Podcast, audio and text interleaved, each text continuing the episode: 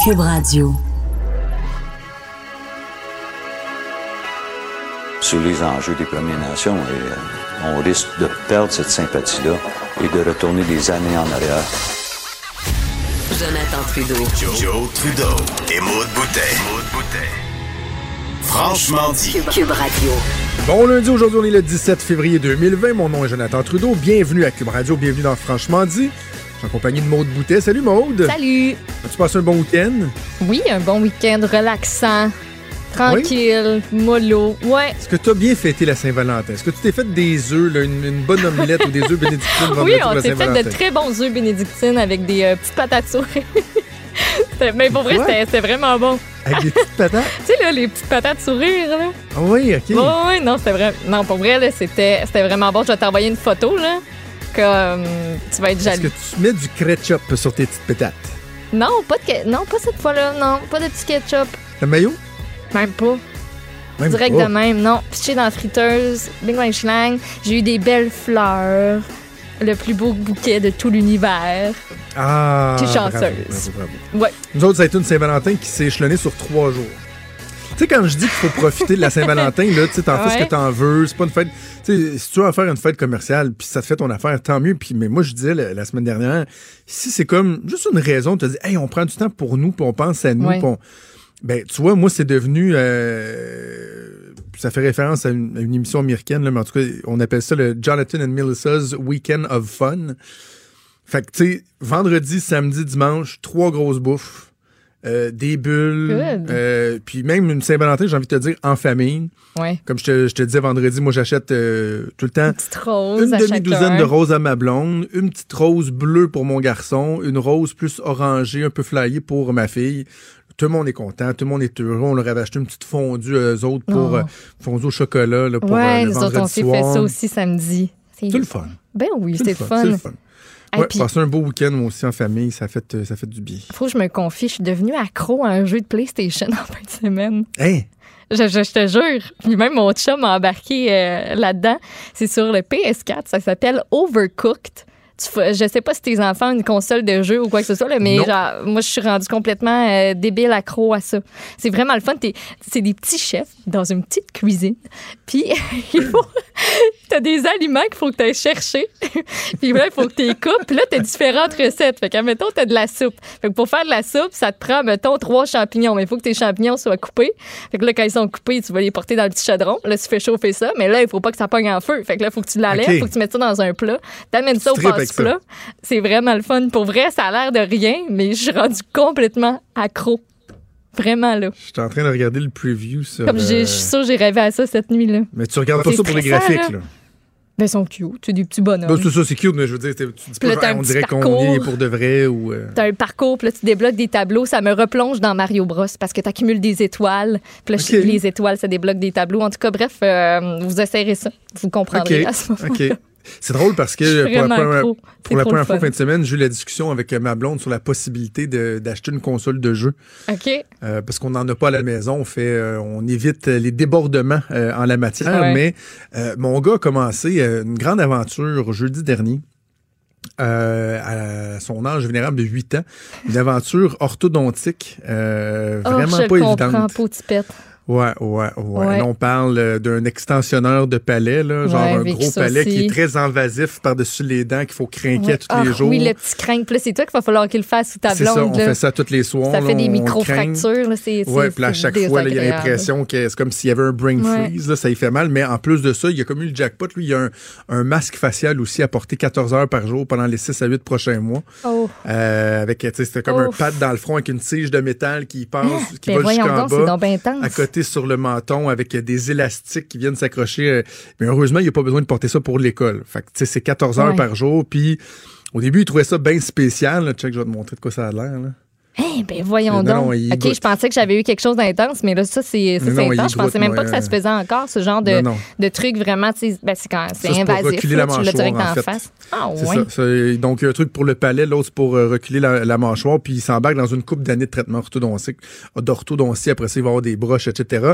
Tu sais, voir ton gars à 8 ans, même avec un masque qui a mal, moi, j'ai trouvé ça très, très, très dur pour mon petit Ouais. cœur de papa, mais mon gars, il a une résilience vraiment formidable. là. OK. Tu sais, euh, il s'est habitué à dormir avec ça. Euh, après la deux, à la deuxième nuit, il était rendu habitué. Puis bref, tout ça pour te dire que on n'est vraiment pas des parents gâteaux, mais je me suis dit, j'ai dit à ma blonde, j'ai envie, là, il trouve pas, tu sais, je me doute qu'à un moment donné, il va être tanné, là. Il va commencer ben à t'écœurer.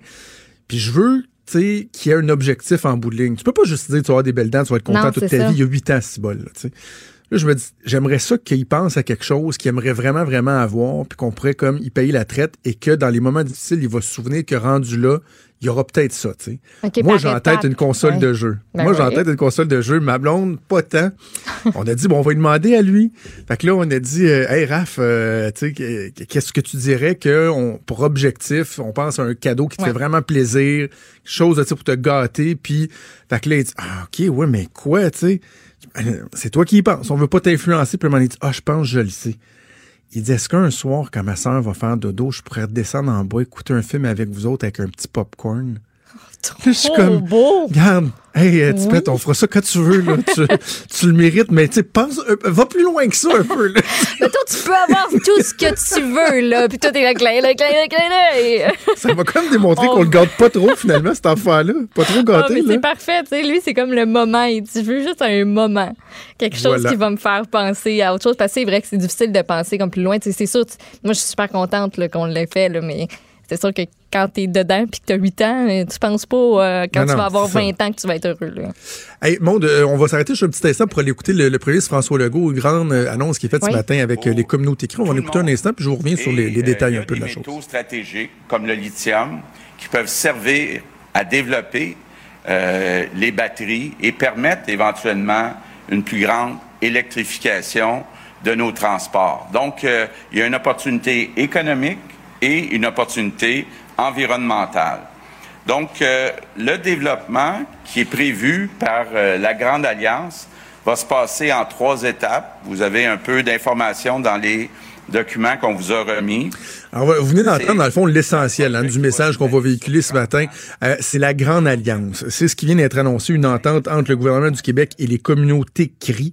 ça, on dit que c'est en parallèle ou en tout cas qui s'inspire un peu le premier slogan. Il s'est un peu inspiré de La paix des braves qui avait été signé quoi, en 2002, si ma mémoire est bonne, par Bernard Landry. Donc, on parle d'une entente avec les communautés cris pour l'exploitation essentiellement du Grand Nord, de la baie James, des territoires où les cris se trouvent. On veut développer davantage de routes, davantage de chemins de fer et des ententes aussi pour permettre l'exploitation des minerais stratégiques, là, des, minerais, des les minerais euh, qui vont être très en demande, notamment pour les, les, les batteries, le lithium, des trucs comme ça.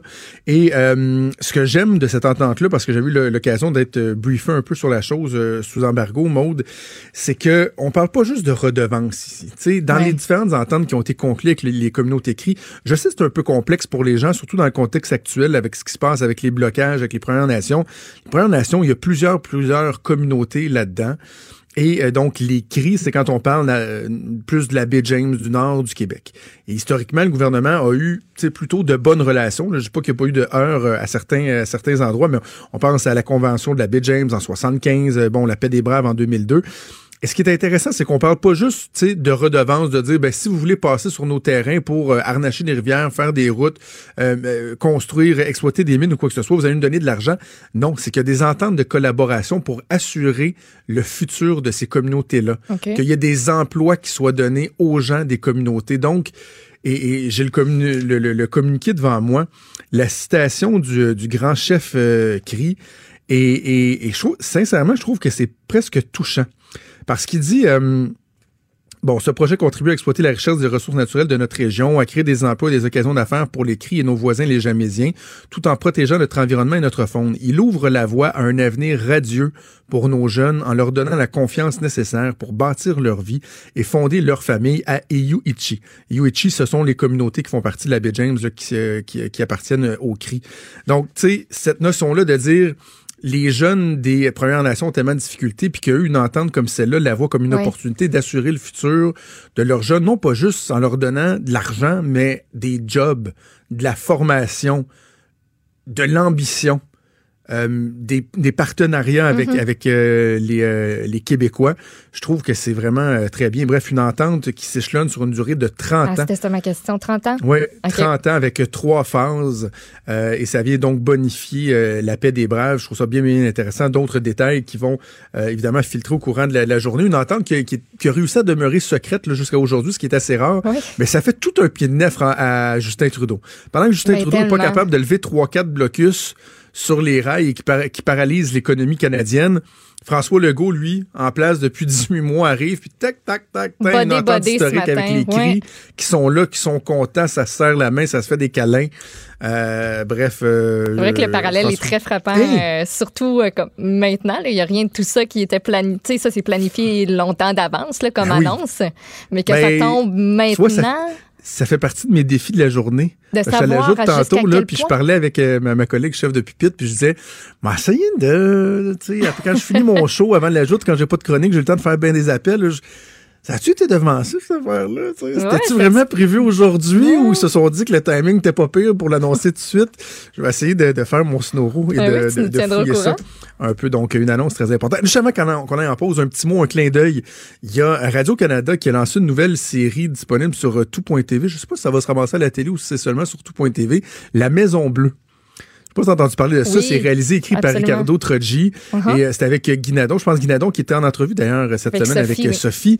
Et euh, donc, c'est le Québec aujourd'hui, mais sous une lorgnette d'un référendum gagné en 1995. Ouais. Et là, il y a une dynamique du Québec, d'une majorité de Québécois qui veulent retourner au Canada. Puis là, un deal avec la Floride pour céder une partie de la baie James en échange d'une partie de la Floride. Puis bref.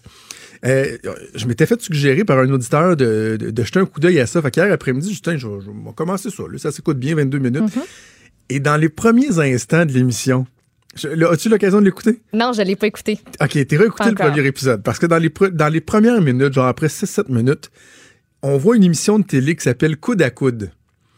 Et là, c'est des personnages qui sont récurrents, ils reviennent à chaque épisode, où tu as une animatrice et tu as deux panélistes, des, des chroniqueurs politiques, qui débattent. Ça s'appelle Coude à coude. Les couleurs rappellent beaucoup les couleurs de LCN et de la Joute. OK. Euh, la fille, bon, euh, ne, ne personnifie pas Paul Larocque, là, mais tu sais, tu vois que c'est une animatrice qui tente de tempérer les, les, les ardeurs des deux. Et là, t'en as une que c'est une fédéraliste euh, enragée, l'autre que c'est un souverainiste. Il y en a une, elle s'appelle Caroline, l'autre s'appelle Pierre. C'est bon. Écoute, j'ai écrit à Caro. Saint-Hilaire, j'ai dit, Caroline, faut que t'ailles écouter ça, puis dis-moi ce que t'en penses. puis les deux, on était comme...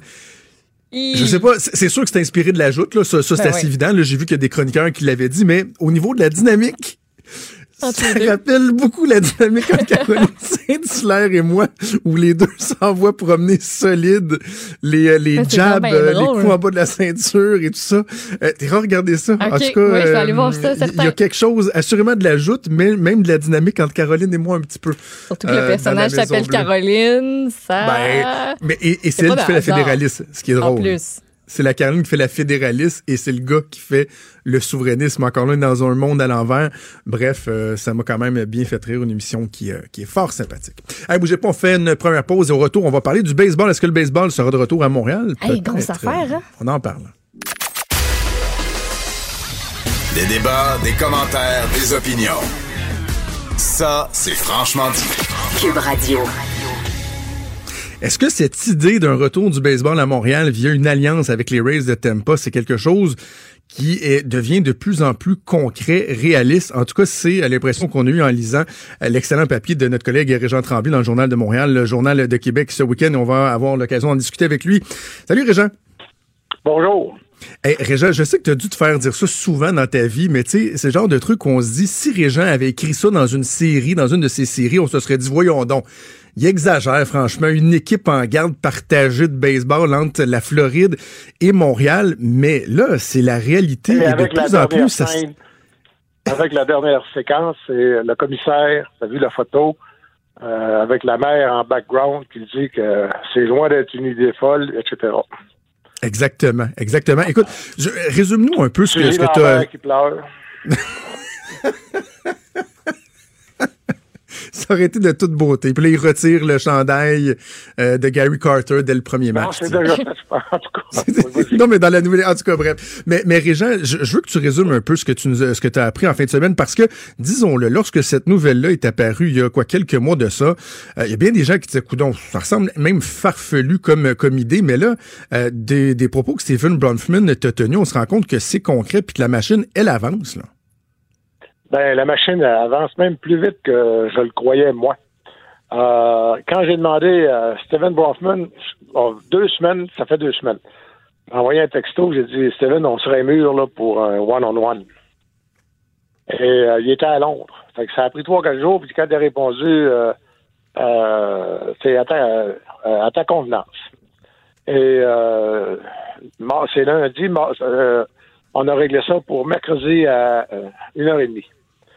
Et pourquoi mercredi à une heure et demie? Parce que Denis Coderre était à la radio euh, à ma compagnie à trois heures et quart l'après-midi. Je voulais être ferré avant, avant de, d'être à, côté de Coderre. Et euh, puis là, faut que je te dise également que dans ma vie, dans toute ma carrière, j'ai 49 ans et demi, là, et trois quarts en fait de carrière. Et euh, j'ai quatre fois que j'ai enregistré euh, des, des longues entrevues. Ma première avec Mohamed Ali, euh, son camp de son camp dans, en Pennsylvanie, à Deer Lake. Après ça, une avec euh, un fabricant de pipes célèbre de Saint-Claude. J'étais un gros fumeur de pipes dans le temps, j'étais très ému. Les pipes en bois de bruyère, c'est très beau. Et, et, savoureux. Puis après ça, j'ai euh, Jacques Parizeau et avec Steven Brofman. Enfin, je sais même pas pourquoi. Mais je me, suis dit, il va peut-être avoir des affaires complexes, là. Euh, fait que j'ai tout enregistré, j'ai 48 minutes d'enregistrement. Et euh, mais tout de suite, c'est lui qui a ouvert le jeu. Je veux dire, il a dit c'est le temps que c'est le temps qu'on sache où est-ce qu'on est rendu puis où est-ce qu'on s'en va. Puis euh, toute l'entrevue s'est faite en français, sauf une deux expressions qu'il a employées. Il dit c'est sûr qu'à un moment donné, il va se faire des mini gaffes parce qu'il dit on est, dit, on est sur des uncharted waters, sur des eaux qui ne euh, qui sont pas encore euh, comme, comme les explorateurs dans le temps. Puis l'autre, il a dit aussi, oui, euh, on a le foot on the gas. Et on a le pied sur l'accélérateur. Et, et, donc là, il m'a expliqué, premièrement, arriver à une entente avec Steinberg sur combien de centaines de millions pour quoi le pourcentage. Après ça, la deuxième, euh, ça, une fois que ça c'est réglé, faut que ça soit, faut que ça soit réglé pour que le reste suive. Après ça, c'est évidemment euh, s'assurer que l'office, euh, c'est quoi là, c'est de communication, là, de code communautaire de la ville de Montréal, approuve tout le vaste projet qu'il faut préciser, qui va contenir entre 6 et 10 000 condos. Wow. Une salle de spectacle, c'est c'est énorme le terrain que le fédéral doit vendre. Mais euh, le, puis, le, le, fédéral ne le vend pas présentement parce que ça vaut rien, parce qu'il y a des dizaines de millions de dollars à investir pour le décontaminer. Mm-hmm. Et donc, une fois ça fait, ils vont en même temps, ils vont engager une firme d'architectes. La firme d'architectes va préparer les plans du stade. De son côté, Tempa va faire, eux autres aussi, présenter les plans pour un nouveau stade. Tout ça, on espère, si tout va bien, fin novembre. Mais mettons que ça peut aller jusqu'au 15 décembre. Tout ça va être présenté au baseball majeur, au bureau du commissaire Rob, Rob Manfred. Ben, mettons, mets ça dans, au début décembre. Et quand, dès que, mais autrement dit, il faut que tout ça soit attaché, mais tout ça devient officiel quand le baseball majeur dit on accepte. Parce que, rappelle-toi Jim Basili, qui avait acheté les pingouins de Pittsburgh, puis que Batman est ben arrivé, puis il a dit euh, Wow, Pinot, pas de même qu'on fait ça. faut d'abord être approuvé par la Ligue. C'est la même chose dans le baseball. Euh, c'est pour ça qu'à la déclaration en fin de semaine, dimanche, de M. Manfred, qui évidemment avait parlé à Steinberg, avait parlé à Stephen Brofman, qui dit c'est euh, les deux. Maintenant, la manchette du Journal de Montréal, moi, samedi matin, la manchette, là, euh, les, gars qui ont fait un job extraordinaire de mise en page, il y avait de la place pour cinq mots pour la manchette. Ils ont mis actionnaire. C'est évident que ça, ça là-bas, traduit par Google, là, ça a sauté jusqu'au douzième étage. C'est, ils, vont devenir actionnaires, le jour où le baseball majeur va dire c'est correct, mais il faut qu'il y ait une entente de principe avant. Ça, c'est ce que je savais. J'ai tout écrit ça dans le journal, là, quatre pages. Mais entre-temps, que j'ai appris euh, samedi, euh, dimanche, mon collègue Jérémy Filosa, je, jeudi, dans les bureaux des Rays de Tampa, a interviewé on record l'envoyé de M. Bronfman, qui était dans le bureau avec le président des Rays, pas le propriétaire, le président. Malheureusement, je ne suis pas dans mon bureau, j'ai pas les noms. Mais euh, les deux on record, j'ai écouté une partie de l'entrevue. Le, président de, de Tampa Bay, il va plus loin que ça, il précise. Il va y avoir évidemment un broadcast français de radio, broadcast anglais. Il va y avoir une équipe de TV française, TV de TV américaine. Il va y avoir, on va partager les, les matchs de playoff. Ça, je, M. Borgman s'était pas avancé là-dessus. Mais ça, là, ça, c'est. L'entrevue de, de Philo était faite le jeudi. Moi, j'ai rencontré Bronfman le mercredi. Fait que c'est rendu là. Maintenant, Manfred, il va loin, lui. Je sais pas si tu as lu le texte, là. Ben oui, euh, ben oui, c'est là parce que Manfred, il dit ouais, mais Montréal pourrait avoir une équipe à temps plein. ça décide de... il dit ça, mais dans le texte original, là, euh, je pense qu'il faut vraiment lire le texte. Du Tempo Bay Times. Ouais. Dans le texte original, il dit Je crois également que Montréal peut avoir une équipe à temps plein. Ce sera à eux de décider. Évidemment que moi, à un moment donné, tu sais, même enregistré, tu peux pas tout mettre dans un dans 2000 ah mots d'un texte, hein. Mais à un moment donné, euh, Steven Bronfman, il dit, tu sais, il dit, on a fait des moyennes gaffes hein, à Montréal. On a laissé partir l'équipe, première gaffe. Et puis, il dit, soit dit en passant, il dit, euh, les mots qu'il a employés pour Jeffrey Loria, je les ai pas mis dans le texte parce que je voulais pas qu'il soit poursuivi. Euh, et moi aussi, comme journaliste. Fait que, mais, mais il dit là, là, on va-tu commettre la gaffe de prendre le risque d'attendre une expansion, peut-être que ça va coûter euh, une expansion en canadien avec un bâtir un stade 2,5 milliards? il dit euh, ça, devient tout un risque financier. Ben Alors que là, on peut rentrer dans une belle famille. Puis surtout, on n'est pas obligé d'endurer le mois d'avril au baseball. Il dit là, là ce qu'il me dit, j'ai bien vu qu'il y avait vécu ça jeune dans la maison de son père. Hein? Il dit 50 000 personnes au match inaugural, puis le lendemain, il y en avait 6 000. Ouais. Là, là c'est moi qui l'ai rajouté, c'est pas lui. Puis j'ai dit, hey, puis un jour, le Canadien va faire les séries au mois d'avril ce qui va diviser la tarte, ce qui va, ce qui va diviser la tarte. Mais, mais en même temps, au niveau de la rentabilité de la chose, je comprends qu'à Montréal, de remplir un stade 81 matchs par année, ça relève de l'utopie, mais si tu as la moitié de ça, est-ce que tu es capable de faire tes frais, de, rembourser ton investissement, de faire des profits ultimement? Est-ce que c'est possible, ça? C'est pour ça que je pense que le projet, est, un projet global. Euh, le projet de, de la, compagnie euh, associée à Claridge, la compagnie de oui. euh, avant même que Claridge puis le baseball rentrent dans le portrait, le projet, c'était 2 milliards 500 millions pour, pour des condos. Euh, avec Claridge dans le décor, avec un stade de baseball, avec une, avec une, arrivée, une gare de train, je pense que le REM arrive juste oui. Euh, là, là, là, on parle de 6 à 10 000 condos salle de spectacle, salle communautaire, des parcs. Le terrain fait 2,6 km. Euh, c'est, le projet, il est global. Il faut pas oublier une chose, là.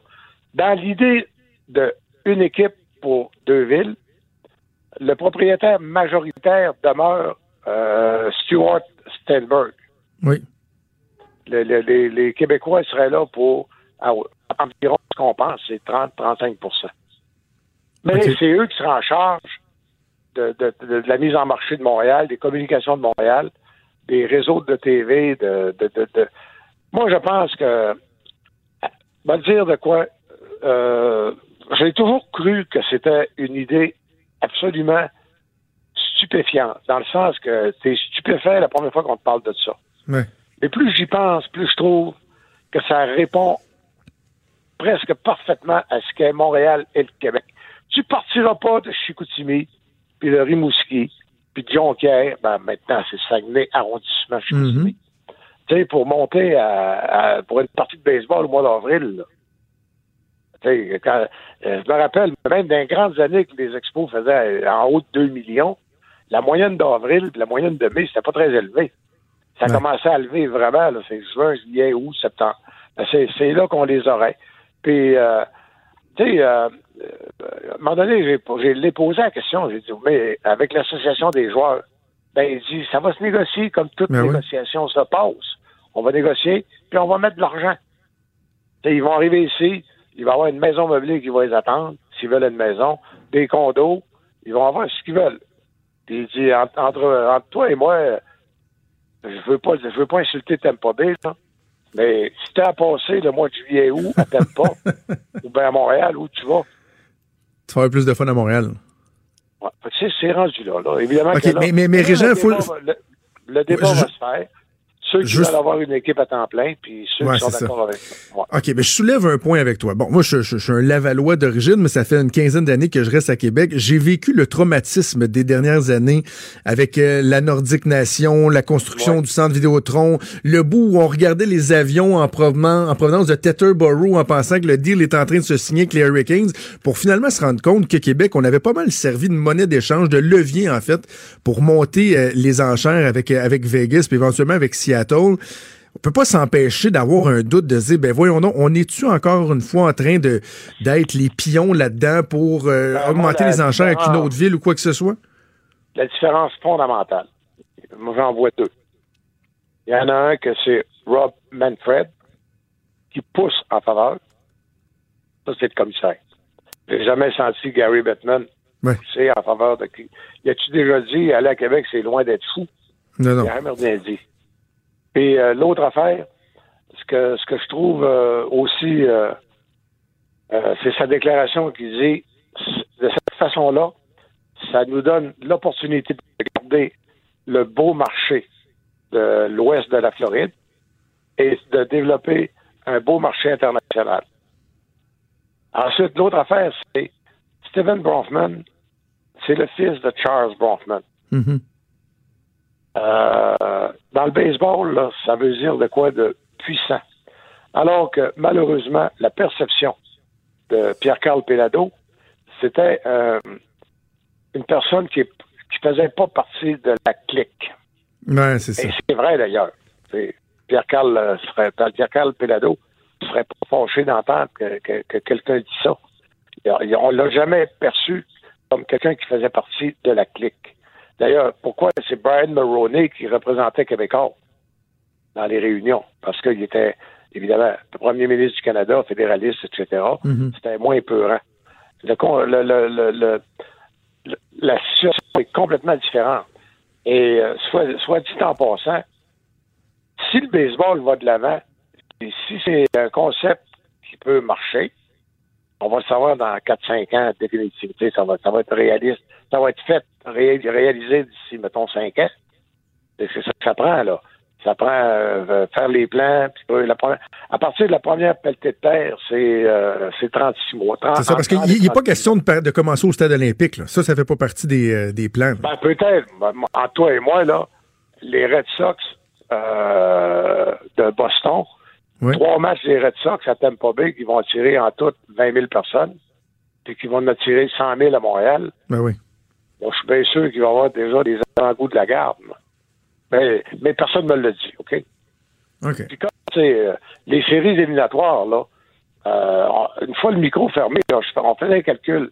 Tu sais, euh, il, il dit, ça va être plein d'entrepreneurs qui vont nous offrir des vols nolisés. Mais c'est sûr. Trois, quatre charters, cinq charters, t'amènes le monde là-bas. Euh, deux, euh, les billets pour deux parties, ça va coûter 150, euh, 300, 150 chaque. Puis les billets pour, euh, pour les chambres d'hôtel, ils vont faire un deal à 150 US. Puis le, le, le charter aller-retour, à peu près 500. Fait que tu comptes ça, là, ça va te coûter à peu près 1200 pour aller voir deux matchs à Tampa Bay. C'est moins cher que d'aller voir deux parties au Centre Bell. J'embarque demain matin. Ah, J'embarque de, de- En tout cas, Et, euh, Ça aussi, c'était dit à micro fermé. Mais il m'a dit, euh, M. Bronfman, il dit, faut pas oublier que pour Tampa Bay, pour la baie de Tampa, il dit, t'as des centaines de milliers de Québécois qui, que pour eux autres, la Floride, c'est Miami, Fort Lauderdale, Hollywood, euh, Boca Raton, puis West Palm Beach. Mais là, il dit tout d'un coup, là, ils vont entendre parler à l'année longue de Tampa, de Saint-Pétersbourg, Clearwater. Tu sais, pour. Euh, les autres aussi, ils ont beaucoup à gagner là-dedans. Mais C'est pas fou. C'est ça qu'on se rend compte, c'est que c'est pas fou. En tout cas, euh, on commence de plus en plus euh, à y croire. C'est pas pour, c'est pas demain la veille non plus, mais euh, ça donne envie. Ça donne envie. On va suivre ça ensemble, Réjean, au cours euh, des prochains mois. En tout cas, là, au moins, le monde est informé. Voilà. Mais merci, Réjean Tremblay. On continue à te lire dans le journal, évidemment. Merci, bye. Franchement dit. Appelez ou textez au 187 Cube Radio 1877 827 2346. Alors, aujourd'hui, la politique, c'est toxique. Beaucoup plus qu'avant. Je le pense. En vous entendant, vous savez qu'il y a des gens qui vont dire Régis Labombe dit que ça cogne dur. Vous aussi, vous avez cogné dur à une certaine époque. J'en ai sorti des vertes puis des pommures, là. Je veux dire. euh, Mais écoutez, dans ce métier-là, là, si tu cognes pas, si t'es pas à l'attaque, t'es mort. Alors, si. Vraiment? Oh, c'est dur aujourd'hui d'être au-dessus de la mêlée puis de philosopher, là. Ça cogne tellement de, part- de partout que si tu veux développer des projets, là, comme je l'ai fait, là, par exemple, tout le transport structuré, ici, il faut que tu cognes dur. Sinon, tu vas te faire frapper. Alors, faut que tu sois à l'attaque. Faut t'expliquer, mais il faut que tu sois à l'attaque. Tu peux pas être sur la défensive. En tout cas, moi, je suis pas fait de même. C'est sûr que ça aide pas, là. Mais euh, euh, sinon, t'es mort. Si tu te laisses faire, t'es mort. Vraiment, vous avez reconnu la voix de Régis Labombe, mais également de ma collègue Emmanuel Latraverse. Normalement, le lundi, on parle politique avec Emmanuel, mais ça tombe bien. Il y a un nouveau balado qui vient d'être euh, diffusé, un nouveau Emmanuel présente, donc la rencontre d'Emmanuel avec Régis Labombe, et on va en parler avec Emmanuel. Salut, comment ça va? Ça va bien, toi? Oui, ça va bien. J'aime tellement le ton de tes entrevues, de tes entretiens avec ces politiciens-là. On a l'impression que eux, on les entend euh, différemment. J'aime comment tu, tu, tu les fais réagir. Puis dis-moi de façon générale ton, ton impression de, ce- de, cette longue entrevue que tu as effectuée avec Régis Labombe? Ben, c'est c'est la- l'avantage de cette entrevue-là, c'est c'est facile de faire une entrevue euh, confrontante avec M. Labombe. C'est pas un, maire qui fait l'unanimité, il est controversé. Mais c'est ça l'idée, c'est d'aller au-delà de la caricature qu'on en a. Puis moi, ça m'a. Je pensais à ça en fin de semaine, puis j'ai j'ai fait un parallèle avec euh, Justin Trudeau. On reproche beaucoup à M. Lablôme euh, de foncer. tu sais, Puis il, il, il raconte dans l'entrevue que lui, à chaque matin qu'il rentre à l'hôtel de ville, il sait ce qu'il s'en va faire là. Ouais. Il a sa vision, il la met, il bouscule, mais il s'assume.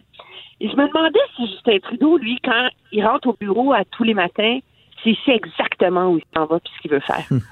Puis je pense que c'est c'est c'est le style de leadership de M. Labombe. C'est un côté un peu qui même me suivre, là. Mais euh, ceci étant dit, il a quand même réussi à transformer la ville de Québec avec ça, tu sais. Et donc, euh, c'est une entrevue très, très intéressante parce qu'on on aborde plein d'autres enjeux, la langue française, euh, euh, et je l'ai senti, euh, j'ai senti très en forme, très à l'aise avec qui il est, tu sais. Il y a une forme d'authenticité là-dedans qui euh, qui est quand même très rare en politique, hein.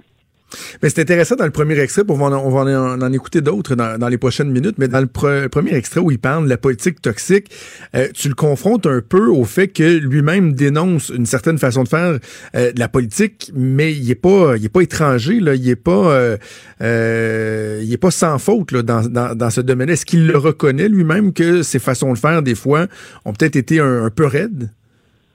Oui, oui, euh, on se rappelle de ses déclarations assez outrageantes là, sur les fourreurs de système et etc. Il, il, il assume qu'il a la mèche courte, disons. Euh, mais il fait valoir qu'à un moment donné, c'est le prix pour faire avancer les choses et puis tant pis. Euh, je je sais pas qu'est-ce qui est ce qui est toxique dans la dans la politique d'aujourd'hui. J'ai j'ai beaucoup essayé d'y penser. Est-ce que c'est le fait que des politiciens comme M. Labombe ont la mèche courte, ils sont parfois vindicatifs, ou c'est le fait que le dans l'espèce de, de monde médiatico-politique d'aujourd'hui, on cherche toujours à mettre les politiciens en défaut. Et je pense que lui, c'est dans ce sens-là qu'il trouve qu'elle est toxique. Euh, c'est pas seulement, c'est pas tant dans le ton du, du discours là, mais dans le fait que l'objectif premier, c'est tout le temps de mettre les politiciens en, en défaut au lieu d'essayer euh, de trouver des bons compromis, façon de faire avancer les choses et de, et de coaliser les gens autour d'une idée. tu sais.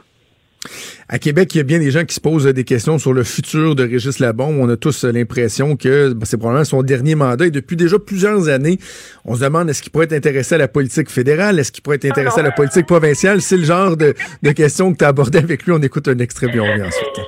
Pour, étant ce que je suis, je me vois mal sur la colline parlementaire ou euh, au fédéral euh, à faire affaire avec toute la, la, la, la faune journalistique. Là. Je serais viré fou. Là. Ah oui? Non, non, ça aurait fini. Écoute, là, que c'est sur le nez, là, non, je suis pas capable. Pourquoi? Parce que c'est, je suis trop malin. Alors, j'étais bien ici à Québec. j'étais bien ici à Québec. Vous feriez pas un bon politicien fédéral ou provincial? Non, oubliez ça, ça n'arrivera jamais d'ailleurs. Ah non? Non, pas capable.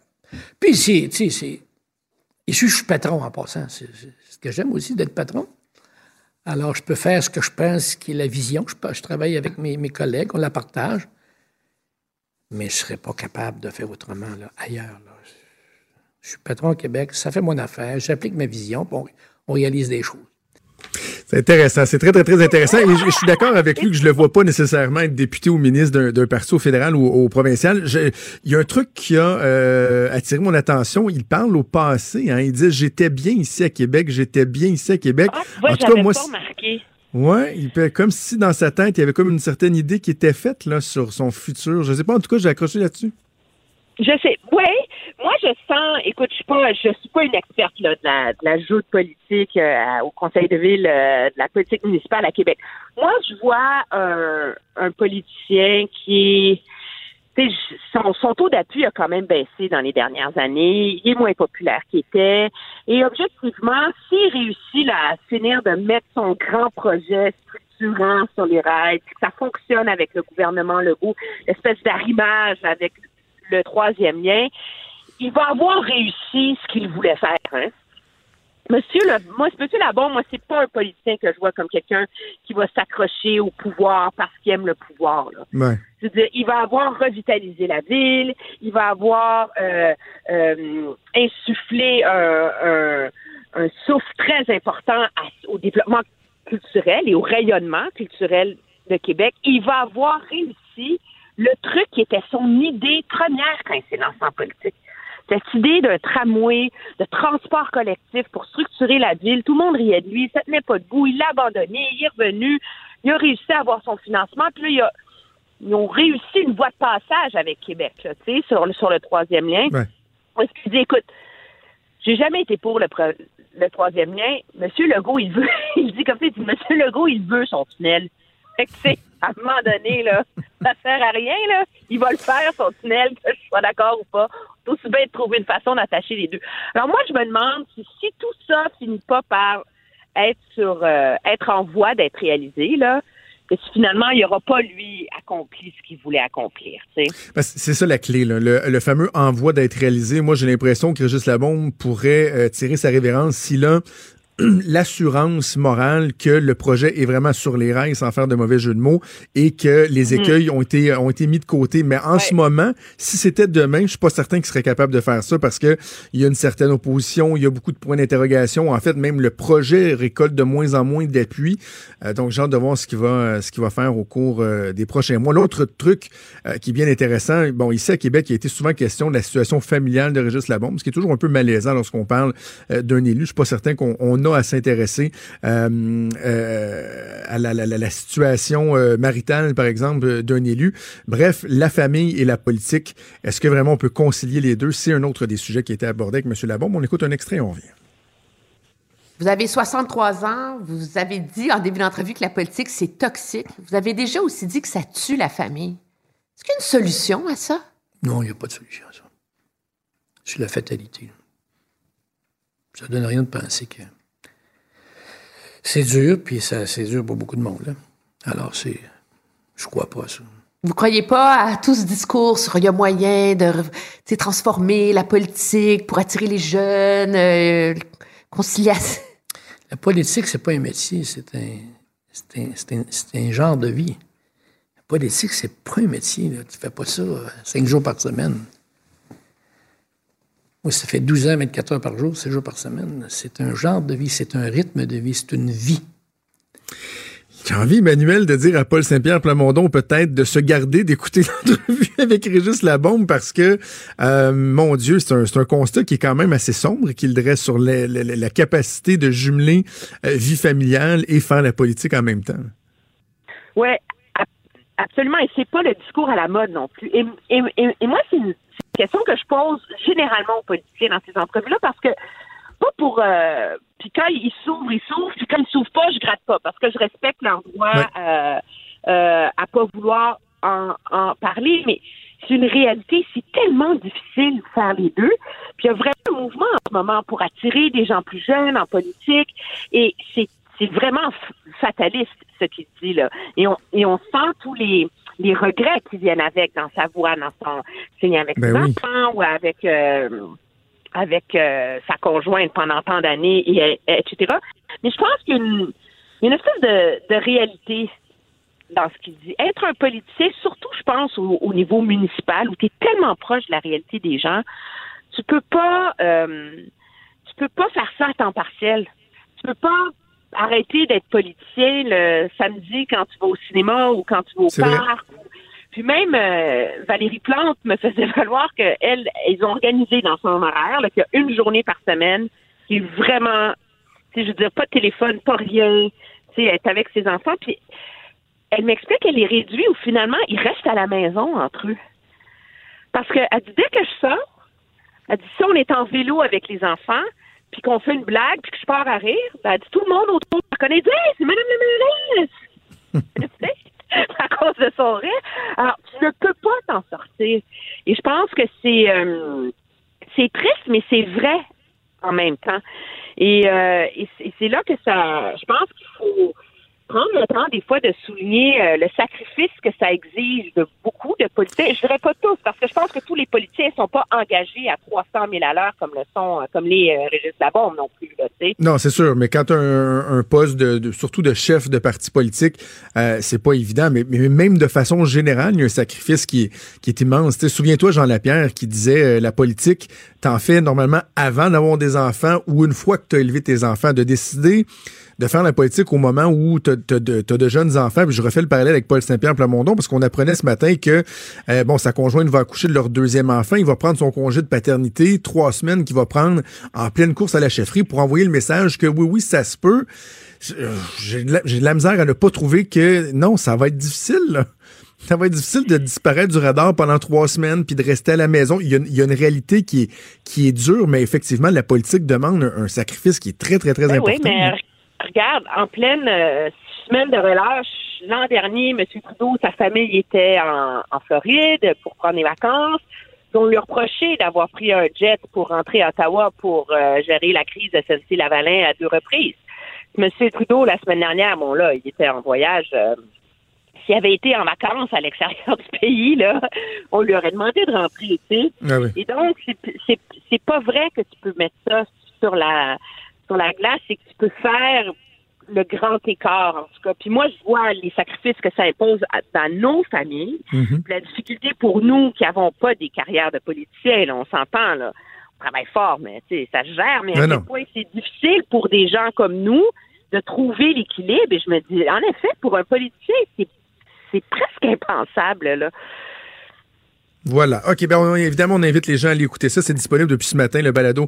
Euh, Emmanuel présente euh, l'intégrale de cette longue entrevue avec Régis Labombe. Le temps nous presse, mais quand même, euh, un mot sur cette rencontre d'urgence que tient euh, Justin Trudeau. Bon, il a euh, annulé son, son voyage à la Barbade. Merci, et, et, et oui, il- il y avait vraiment pas le choix. Mais je veux, avant de t'entendre, je veux quand même souligner le fait que tout ça se déroule au moment même où François Legault, lui, sort main dans la main avec les communautés gris, les, les communautés cri pour annoncer ce qu'on présente comme étant un peu le prolongement de la paix des braves. La grande alliance démontre que lui est capable de s'entendre avec les communautés des Premières Nations pendant que euh, Justin Trudeau, lui, est en train de se dépatouiller avec ses ministres en réunion à Victoria.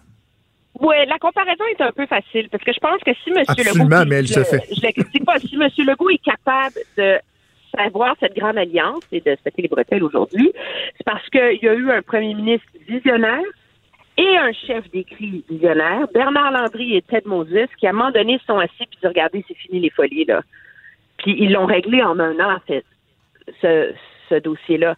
Et en attendant, moi je trouve, moi je vois dans cette rencontre-là avec M. Legault puis les cris, les, les clés sont, sont déjà déterminées de comment s'entendre avec les cris. Grâce à, à la paix des braves, puis avant ça, la convention de la baie James, faut pas oublier qu'en campagne électorale, M. Legault avait évoqué de faire des paix des braves 2.0 avec les Atikamekw, avec les Mohawks, avec les Algonquins, avec les Inuits, avec les Nescapis. Ah oui, non, il y en avait promis plusieurs. Et la réalité, c'est qu'on on est, on, même à Québec, on, on peine à trouver la voie pour régler ces enjeux-là. Ceci étant dit, tant mieux si M. Trudeau a finalement réussi à, à, mettre tout le monde autour de la table. Révélateur que le ministre des Finances soit là. Euh, pour deux raisons. Euh, oui, il va falloir, pour négocier les enjeux de droit, il va falloir négocier des compensations parce Ouais. qu'elle dit c'est le partage des ressources. Mais même sans être cynique, la réalité, c'est que ça va avoir un gros coût pour l'économie canadienne. là. Et ça, c'est les projections de croissance, c'est et, et c'est ça qu'il faut réussir à évaluer pour le gouvernement le plus rapidement possible, parce qu'objectivement, c'est ce qui détermine sa marge de manœuvre. Euh, et euh, mais euh, nos collègues de CBC euh, en anglais ont réussi à avoir une partie de l'audio de la rencontre entre le ministre Mark Miller et les chefs Mohawk à Tiendinaga en fin de semaine. Et, euh, et ça illustre à quel point c'est loin d'être facile. Parce que sa demande, c'était de lever les blocus et ça a reçu une fin de non-recevoir catégorique. Euh, parce que la solidarité à l'égard des Wet'suwet'en est très, très forte. Et donc, euh, moi, je vois pas comment M. Trudeau va être capable de résoudre cette crise-là sans euh, offrir une feuille de route pour se réengager sur la question des droits.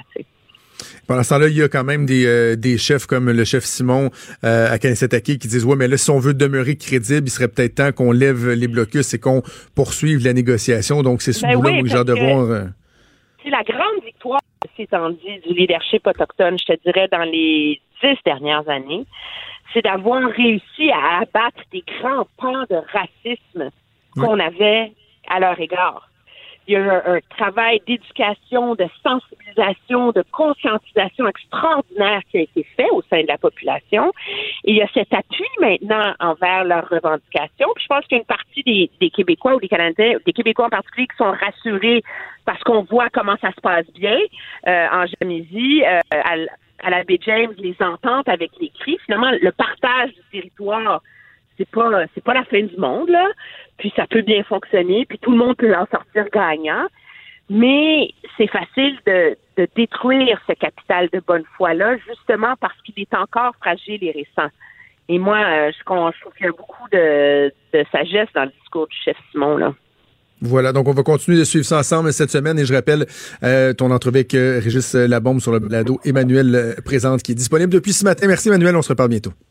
Merci, au revoir. Salut. Pour une écoute en tout temps, ce commentaire d'Emmanuel Latraverse est maintenant disponible dans la section balado de l'application ou du site cube.radio. Cube Radio. Tout comme sa série podcast, Emmanuel présente. Un balado qui vous fera découvrir qui sont les hommes et les femmes derrière nos politiciens. Franchement dit. Jonathan Trudeau. Et Maude Boutet. Appelez ou textez au 187 Cube Radio 1877 827 2346. Cube Radio. Cube Radio. On va parler d'économie comme à tous les lundis avec le chroniqueur économique au Journal de Montréal et Journal de Québec, Jean-Denis Garon. Salut Jean-Denis. Salut, ça va?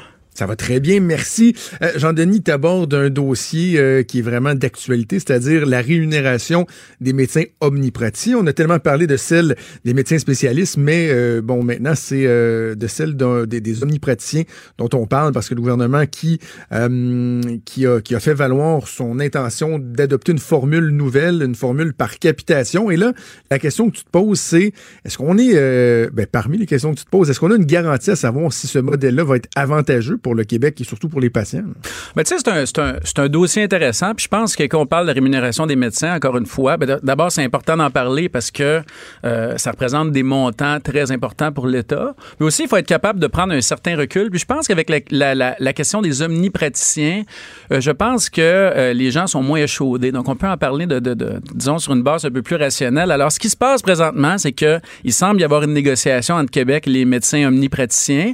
Je dis il semble parce que de part et d'autre, et c'est un grand classique, on s'accuse de pas négocier assez vite. Là. No. Euh, et ça a lieu sur, euh, sur euh, plusieurs points. là. D'abord, il y a le niveau de la rémunération, chose dont je ne parle pas dans la chronique. La deuxième, comme tu le dis, il y a la forme de la rémunération. Et là, tu dis, on, on parle d'une approche par capitation, par capitation, c'est-à-dire en, en fonction du nombre de patients pris en charge, et on en reparlera. Tu dis que c'est nouveau, mais c'est pas nouveau. C'est nouveau ici parce qu'on n'a pas tendance à changer les choses très rapidement.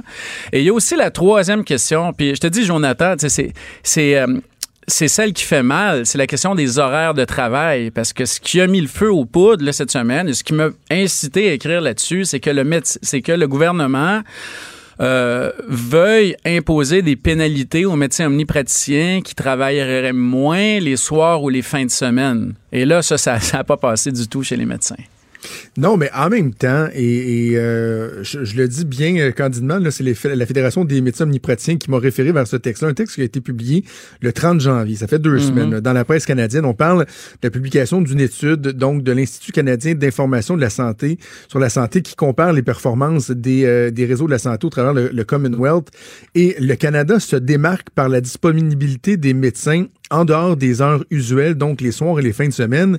Et on dit que si la performance du Canada s'est grandement améliorée au cours des dernières années, c'est parce que les données sont dopées par les performances de l'Ontario et du Québec, et particulièrement du Québec, où euh, 69% des médecins qui travaillent dans un cabinet offrent des rendez-vous le soir, au moins une fois par semaine, et bon, 61% la fin de semaine. Donc, c'est drôle parce que ça semble être au cœur du litige, alors que dans les faits, on se rend compte qu'au Québec, c'est pas vrai que les omnis sont des cancres lorsque vient le temps d'avoir des plages horaires en dehors du, du 9 à 5. tu sais. C'est particulier aussi. là. Oui, puis euh, c'est- fascinant les données que tu nous dis là. Bon, D'abord, il y a la question des pays du, euh, euh, du Commonwealth qui sont en moyenne pas toujours ceux qui font le mieux. Deuxièmement, toutes les données canadiennes sont toujours dopées par le Québec et l'Ontario parce que quand tu prends le Québec et l'Ontario, on a presque l'économie du Canada au grand complet. Mais moi, ça m'a surpris, ça, cette réaction-là des médecins, parce que, euh, dans le fond, c'est vrai que souvent, on est capable d'aller à la clinique, capable d'aller dans les GMF les soirs et les week-ends. Et j'ai comme l'impression que ça a été perçu un peu plus comme un désaveu de leur travail que comme une nouvelle condition, une nouvelle contrainte très, très, très mordante qu'on leur imposait. Et ça a été mon impression.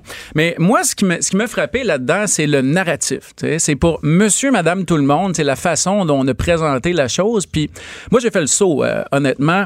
Euh, tu sais, quand j'ai vu, euh, qu- quand j'ai lu euh, un verbatim d'un représentant des médecins omnipraticiens qui disait quelque chose comme il y a juste à nous qu'on demande ça, tu sais, des heures comme ça, puis il y a des pénalités, euh, juste à nous qu'on impose des pénalités quand on travaille pas des longues heures. Puis je me disais, tu sais, puis, puis je l'ai recalculé ce matin avec des données statistiques Canada, tu sais, le, le- le- le- en équivalent temps plein, le revenu, bon, avant coût, là, tu me diras, le revenu moyen d'un omnipraticien divisé par le revenu médian, tu sais, du Québécois médian, là. Le médecin le médecin omnipraticien fait au-dessus de huit fois le revenu médian d'un Québécois. C'est énorme. Bon, là, qui fait, qui fait des salaires comme ça? Des sous-ministres, des PDG, des gros entrepreneurs, euh, des euh, associés dans des gros bureaux d'avocats, des profs d'université superstars, désolé, j'en suis pas, superstars, qu'on paye très cher, qui run des gros, gros, gros devrais, tu laboratoires. devrais. non, non, regarde, on, est, on va dans la mauvaise direction. tu. Mais tu, com- tu comprends que euh, les comptables agréés, les CPA qui auditent des grosses, grosses, grosses compagnies puis qui ont des responsabilités importantes, ces gens-là, tu c'est- un choix de vie. tu sais. Ces gens-là sont pas chez eux souvent le soir, les fins de semaine. Écoute, tu parlais à Régis Labaume, là, tu sais, plus tôt, tu parlais du- du- des- politiciens tu sais, qui ils font même pas ces niveaux de salaire-là. Fait qu'à un moment donné, moi, je pense que tu sais, il, il faut que les médecins comprennent que dans l'œil du public, on les aime beaucoup, mais nous aussi, tu sais, on comprend que nous aussi, on considère que c'est pas normal d'avoir à annuler un après-midi de travail. tu sais. C'est c'est pas normal qu'un avocat dans un grand bureau ait à canceller une après-midi de travail pour voir son médecin. Alors, tu sais, je trouvais que je trouvais que les médecins avaient été malhabiles dans leur façon de le communiquer. Puis là, la façon dont toi tu me le je trouve que ça passe bien. C'est de dire, regardez, là, euh, on est payé cher, on fait un bon travail, il y a de l'accessibilité, on travaille fort. Pourquoi vous nous faites ça? Est-ce que vous êtes en train de nous faire une job de com? Puis ça, je trouve que c'est une belle façon de le poser comme tu viens de le faire. Et ben, tu as raison. Les médecins, historiquement, sont pas les plus euh, habiles communicateurs, mais en même temps, ce qui est fatigant, puis je le rappelle toujours, là, je suis conjoint d'une médecin spécialiste, donc c'est sûr, je, suis sensible à, ces questions-là. Mais ce qui est frustrant aussi pour les médecins, c'est qu'on vient un peu simplifier le débat en ramenant ça toujours à une espèce de manque de volonté des médecins de travailler, de s'asseoir sur le steak, de pas faire assez d'heures, puis de cacher des, quand même des gros salaires, puis d'avoir des vacances, et de faire l'économie d'un débat qui est plus complexe sur l'organisation des soins de santé, sur la lourdeur administrative, par exemple, sur la pénurie de, de, de, de, de, de personnel. Tu sais, ça, on en fait l'économie parce que politiquement, pour les politiciens, c'est plus facile de juste casser du sucre sur le dos des médecins. Il y a ça aussi là, qui devient fatigant pour le, corps médical. Tu sais, l'intérêt qu'on porte à la profession médicale, à la disponibilité des services, à la rémunération, tu sais, ça, d'abord, il y a plein de raisons pour ça, mais il y a d'abord les finances publiques, tu sais, euh, je veux dire, au-delà de la qualité du service, la disponibilité du service, du fait que ça s'améliore, que ça s'améliore pas, etc., tu sais, il y a les finances publiques. Euh, c'est un gros morceau du ministère de la Santé, la rémunération des médecins, et c'est de là que euh, c'est de là que ça vient. L'autre chose, c'est aussi la question de la pénurie. Je le dis à la fin de ma chronique. Je dis bon, euh, on veut euh, changer le mode de rémunération. On veut qu'il y ait une plus grande partie de la rémunération qui soit en fonction des patients pris en charge. Présentement, là, tu as une majorité de la, une gros, le, gros morceau de la rémunération, c'est à l'acte, puis aussi une, partie à l'heure. Puis là, on aimerait que ce soit en fonction des patients pris en charge, avec euh, des pénalités pour, euh, tu sais, pas travailler les week-ends, les soirs, etc. Mais c'est vrai que c'est, en filigrane de ça, il y a la question de la pénurie, tu sais T'es feras mhm. travailler les soirs, les médecins. T'es feras travailler les fins de semaine. Changeras leur mode de rémunération. T'es obligeras à prendre beaucoup plus de patients. Qui d'ailleurs, en Ontario, cette méthode-là, là, par capitation, ça a fait en sorte qu'il y a eu plus d'accès aux médecins de famille. Mais en même temps, pour voir ton médecin de famille, il faut quand même que tu sois sur une liste. Il y a un horaire. Ce médecin-là, il peut pas voir quatre personnes en même temps. Ben là, les délais se sont allongés. À la fin, il faut qu'on se pose comme question, euh, est-ce qu'on peut en former plus? Mais tu sais, quand on va en former plus, c'est pas magique, il va falloir les payer. Si t'en formes plus, puis tu veux pas que l'enveloppe explose, t'es payes-tu moins? Je, vais même aller plus loin que ça. Tu parles de davantage de médecins, mais euh, y a, ce qu'on ce qu'on avance, c'est que le mode par capitation va faire en sorte qu'étant donné que le médecin va être payé même s'il n'y a pas le contact direct à chaque fois, euh, il va pouvoir déléguer davantage. Notamment, on parle des infirmières, mais toi, Jean-Denis, t'en connais-tu beaucoup des infirmières qui se tournent les pouces, là, qui ont rien à faire et qui sont comme, ben là, amenez-moi-en du stock. Non, les infirmières aussi, on en manque, sont pas assez payées. Donc, là aussi, là, si on veut faire évoluer le modèle, ça veut dire davantage d'infirmières, une meilleure rémunération pour, euh, pour favoriser la rétention de ces personnes-là. Donc, moi, je, suis bien ouvert à ce qu'on revoie le mode, mais quand j'entends le premier ministre du Québec ou la ministre de la Santé dire, non, non, non, mais ça va se faire à coup nul, ça va se faire à coup nul, permets-moi d'avoir un grand, grand doute. Je sais pas ce que l'économiste euh, Antoine en parle, mais je vois là quand même une opportunité d'avoir pas mal plus de, dépenses encore dans le milieu de la santé. Ben, tu sais, il y a les questions. Bah, D'abord, là, moi, je, ce que je déplore, c'est qu'on nous présente jamais ces négociations-là comme une question de choix de société. Euh, le milieu médical, le milieu de la santé, c'est pas un milieu où il y a de la concurrence, c'est pas des actions en bourse, c'est un milieu qui est très, comment je pourrais dire, pas soviétique, mais disons très contrôlé de la part du gouvernement. Puis c'est une question de société, de savoir combien on paye nos médecins, qu'est-ce qu'on leur demande, combien on en forme, quel type de service on veut, est-ce qu'on veut plus d'infirmières praticiennes, mais c'est clair qu'il y a personne dans le milieu de la santé qui se tourne les pouces. C'est clair qu'il y, y, a personne qui est assis à rien faire, etc. Moi, moi, moi j'aimerais qu'on nous présente ça comme euh, des choix de société. Maintenant, la question de la rémunération, euh, Jonathan, était au centre de tout parce que il y a eu toute la question du rattrapage salarial. depuis une couple d'années, on se faisait dire, ben, les médecins vont s'en aller. Y a bon, les États-Unis, c'est peut-être pas si le fun d'aller là, mais il y a quand même l'Ontario il y a l'Outaouais, puis il y a l'Alberta, mais là, le, rattrapage est fini. Alors, on a augmenté substantiellement l'enveloppe de rémunération des médecins. Puis là, à taille d'enveloppe égale, on est rendu à se poser comme question, euh, qu'est-ce qu'on fait avec? Est-ce qu'on change l'organisation? Je, je, pense que c'est le, c'est, je te dirais, la, culmination naturelle des choses. Mais effectivement, dans le public, les gens ont l'impression que les médecins sont amplement compensés avec l'argent qu'ils font pour les horaires qu'ils ont, et, mais ça reste des, des, des professionnels dont on a besoin et qu'on apprécie énormément. Puis l'attitude du gouvernement présentement, qui nous dit pas ce qui se passe, qui nous dit pas les paramètres, c'est très difficile de savoir ce qui se passe. Tout ce qu'on sait, c'est que la ministre est pas contente qu'il n'y ait pas assez de médecins qui travaillent les samedis. Ouais. Ben, je sais pas, moi je suis pas à table, mais c'est difficile de penser que ça améliore les choses, que ça favorise le dialogue, puis que ça fait en sorte qu'on va trouver une solution. tu sais. En gros, en gros, en conclusion, et le gouvernement et les médecins devraient s'inspirer de toi et moi. on a des propos objectifs, euh, euh, hein, c'est c'est équilibré, on est capable de, de se dire les vraies affaires et de pas faire de la, démago- de la démagogie. Tiens, on va les inviter. Ça s'appelle de l'information. Voilà. Hey, merci Jean-Denis, on s'en parle la semaine Salut. prochaine. Il est franc et nuancé. Jonathan Trudeau. La politique lui coule dans les veines. Vous écoutez Franchement dit. Faire le tour de l'actualité, Maude, c'était le début, euh, ben, c'est le début ce matin du procès d'Éric Salvagne, un procès très, très, très attendu. Et euh, on n'est pas passé par, euh, par quatre chemins. Là. Déjà, on est rentré dans le vif du sujet avec euh, la victime alléguée. Oui, est-ce que je. Tu sais, ouais, t'as l'air essoufflé. Des... T'étais-tu au palais de justice puis t'es revenu? Oui. Tu faisais? T'es où? Parce que, écoute. Non, ben, c'est pas pertinent, là, mais euh, écoute, il y a juste une toilette à côté, puis euh, il était pris. Fait que. C'était un cas de. Je pouvais pas me concentrer si j'allais pas. OK. Alors, OK. Je suis toute là? Oui. veux-tu que Éric je Poirier? T'es correct? Éric donc, qui est arrivé à vers 9 h ce matin au palais de C'est drôle parce que le, le tweet que j'ai d'Yves Poirier devant moi dit euh, il parle d'une respiration forte comme un empressement. C'est un peu ça que t'as en ce moment. Ça doit être Ah, non, soyons sérieux. OK, non, on est sérieux parce que c'est quelque chose de. C'est quelque chose, justement. Tu parles de la série de tweets d'Yves Poirier. C'est Donald Duguay qui est le premier à témoigner aujourd'hui. Donc, contre Éric Salvaille, qui est accusé d'agression sexuelle, de harcèlement criminel et de séquestration à l'endroit de Donald Duguay pour des événements qui se seraient déroulés en 1995. Et j'ai jamais fait des nouvelles aussi essoufflées de toute ma vie. J'ai de la misère à me concentrer. Je m'excuse, tout le monde. Là, je suis. euh,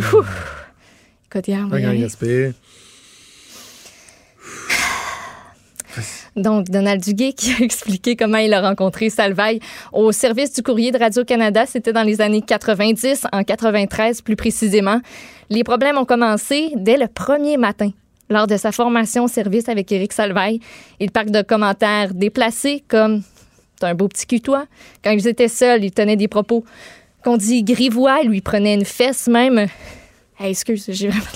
Non, non, mais c'est correct, continue. Éric Salvaille franchissait toujours une ligne de plus malgré mes refus. J'ai vraiment senti une agression sexuelle quand il a pris son membre entre ses mains et s'est masturbé. Il dit c'est pas normal. Donc des détails qui sont très graphiques toujours. On dit qu'Éric Salvaille lui aurait aussi dit bah, c'est juste des blagues. Lui dit que c'était rendu très lourd à porter de se sentir objectifié de la sorte. Il dit on se faisait regarder comme un morceau de viande. Et ah, c'est ça. Et là, M. Duguay, tu sais, qui, qui explique dans le fond ce qu'on comprend des tweets qui nous sont rapportés par le collègue Yves Poirier, que tu sais, rapidement, il s'est rendu compte qu'il était très mal à l'aise par rapport à ça. Euh, bon, il, a- il s'est rendu compte que ça lui générait de l'anxiété, a voulu porter plainte, mais avait peur de perdre sa job, ce qui, tu sais, nous a mené, euh, quoi, 20 quelques années plus tard. Euh, donc, ça va être un procès qui va être intéressant à suivre parce que, tu sais, c'est- vraiment un, un he says, on- en anglais on dit he says, she says, mais là, c'est he says, he says. là. Mhm. Tu sais, c'est- c'est la crédibilité de l'un contre la crédibilité euh, de l'autre. Donc, euh, mais le comportement qui nous est décrit d'Éric Salvagne à cette époque-là ressemble beaucoup à ce qui a été rapporté aussi dans l'enquête, notamment de, de la presse. Là, Octobre où il y 2017, avait, ouais. Je sais qu'il y a toujours la présomption d'innocence, mais probablement Éric Salvaille a reconnu qu'il avait posé des gestes qui étaient, qui étaient sans être illégaux, Mhm. dira-t-on. Il avait reconnu que son attitude euh, était loin d'être irréprochable. Et euh, sauf que là, on, la ligne entre juste être déplacé et euh, causer une agression sexuelle, faire une agression sexuelle, euh, certains diront qu'elle est mince, mais moi, quand je- en tout Ben. cas, si je- on regarde ces propos-là, c'est difficile de. Hey, je, je te raconte une anecdote, OK, pendant que tu, tu finis de reprendre ton souffle. oui, merci. Euh, lorsque j'étais plus jeune, euh, quand je voulais devenir policier, j'ai travaillé pour une compagnie de sécurité, euh, Best Sécurité. Parce que je faisais tout en mon pouvoir pour me monter un CV de gars qui, tu sais, qui aurait des arguments pour être euh, accepté en tant que policier. Fait que J'ai fait de la sécurité au Grand Prix de Formule 1, au Régate de Valleyfield, euh, dans des événements euh, dans le défunt Club Med euh, à Montréal, un bar euh, où ça brassait pas mal. Et euh, j'ai fait notamment de la sécurité au festival Juste pour rire. Et à l'époque, Éric Salvin, je me souviens plus, il était rendu où exactement dans son cheminement, là, mais tu sais, je savais c'était qui. Les gens savaient c'était qui, il était pas aussi populaire qu'il était là. Puis il y avait un rôle au Festival Juste pour rire, je me souviens plus c'est quoi, mais en tout cas. Et- mais moi, je m'occupais du corridor, du corridor de sécurité devant, devant le Saint-Denis. Pour que, malgré que les rues étaient ouvertes, qu'il y ait un corridor pour euh, les artistes, un corridor de sécurité si jamais il fallait évacuer quelqu'un euh, sur une civière, permettre l'entrée dans le Saint-Denis, etc. Et j'ai j'ai été marqué par un épisode où il y avait des techniciens qui euh, marchaient dans le corridor de sécurité. Les employés avaient le droit d'être là. Et Éric Salvaire qui leur courait après en leur pognant le cul. Oh, t'as l'air. C'est- drôle, là, mais j'ai été marqué par cet événement-là. Je suis pas en train de dire que j'ai assisté une, une agression ou quoi que ce soit, mais moi, quand les premières fois où il a été évoqué qu'il y avait un Éric Salvin qui avait tendance à tout le temps être en train de pognasser tout le monde, Ouais. j'étais comme, oui, j'ai vu ça. J'ai Oui, vu ça en plein milieu de la rue, là, en plein milieu Ouais. de la rue Saint-Denis, devant le théâtre Saint-Denis. Moi, Mm. j'ai vu ça. Euh, donc, euh, assez particulier l'attitude d'Éric Salvin. Bref, un, procès qui va se dérouler sur euh, quatre jours, hein, si je me trompe pas. Oui, c'est ça. Je vous rappelle que là, c'est le premier qu'on entend, c'est Donald Duguay, et il n'a pas encore terminé. Donc, des détails comme ça, on devrait en avoir euh, plus au courant de la journée, même au courant des prochains Et jours. le contre-interrogatoire. hein. Moi, j'ai hâte de voir la teneur de- du contre-interrogatoire. Ouais, aussi. Jusqu'à quel point, c'est toujours là, euh, une stratégie des fois qui peut nous mettre mal à l'aise de voir des avocats de la défense qui vont poser des questions euh, très difficiles, voire un Mm. peu pernicieuses là, pour, pour essayer de prendre en défaut la victime. Mais bon, c'est un procès juste et équitable. Donc, Voilà. les avocats de la défense ont le droit de faire leur travail également et on verra ce qui va se passer par la suite.